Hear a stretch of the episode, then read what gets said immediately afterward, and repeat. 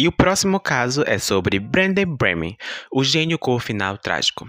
Ele foi uma criança super inteligente que se destacou na música e na biologia, mas com apenas 14 anos de idade teve o um final muito trágico.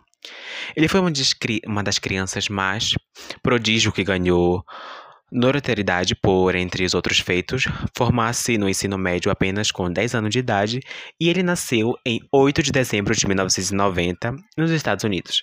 Aos 18 meses de idade, ele aprendeu a ler sozinho, segundo a sua mãe. Aos 3 anos já sabia tocar piano e aos 6 anos começou a frequentar as aulas na Universidade de Nebraska.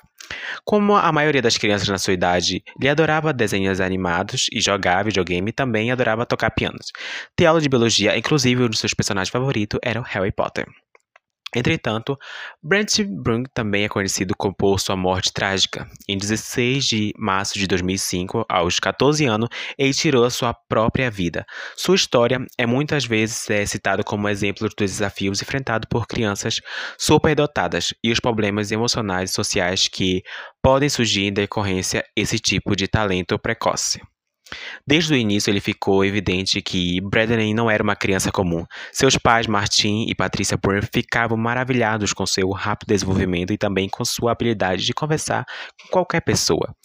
É, numa parte, numa pequena entrevista que a mãe dele falou, é que ele se sentia à vontade como um, como um bebê e com alguém de 90 anos. Com apenas 3 anos de idade, de, ele já demonstrava uma afinidade pela música, que deixava aqueles ao seu redor boquiabertos. Seus dedinhos dançavam graciosamente pelas teclas do piano, produzindo melodias que pareciam vir de um lugar além de seu, dos seus anos. A comunidade local logo soube desse jovem prodígio e Brandon começou a se apresentar diante da plateia que ficava cativada por seu talento. Não era apenas as letras técnicas que os destacava, era a emoção e a paixão pura que ele derramava em sua música, uma característica muitas vezes distante até mesmo para os artistas experientes. Conforme o Brink crescia, seu talento continuava a florescer.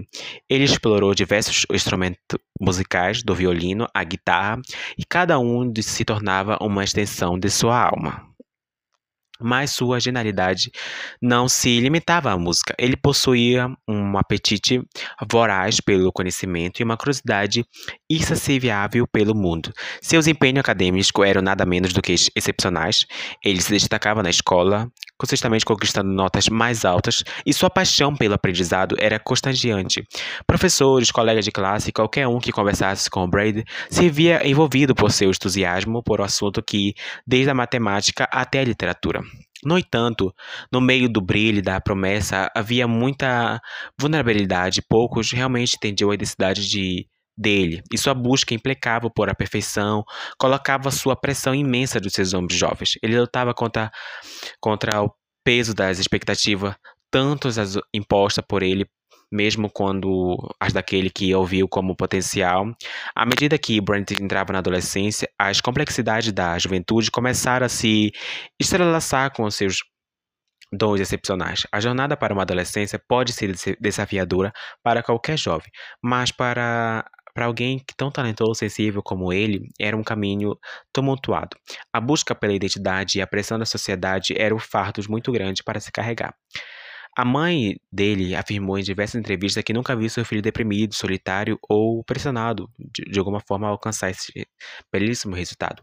Ele até mesmo aprendeu a ler e escrever sozinho e, segundo seus pais, tiveram que segurá-lo um pouco. Por isso, o suicídio foi uma surpresa total. Pela manhã, ele havia terminado a gravação de uma música e logo após almoçou e conversou com seus pais em uma Seguida, o casal saiu para fazer compras. Quando retornaram, ele já havia se suicidado com um tiro na cabeça, usando uma arma da sua mãe. Algumas pessoas comentam que ele suicidou-se para poder doar seus órgãos e ajudar outras pessoas, mas essa informação carece de fontes. E de fato, os órgãos de Brent dele foram doados no dia que ele morreu, mas é difícil afirmar que sua morte foi por isso. Talvez, se ele já tivesse questões internas complexadas de se explicar e até mesmo de ser compreendida pelo próprio garoto, a pressão para crescer rápido e se tornar um gênio acadêmico pode ter entrado em conflito com algo primordial, que é apenas ser uma criança. E esse foi o caso de hoje, um caso muito triste e meio que de arrepiar, né? E até o próximo episódio na próxima semana. Até logo. Tchau, tchau.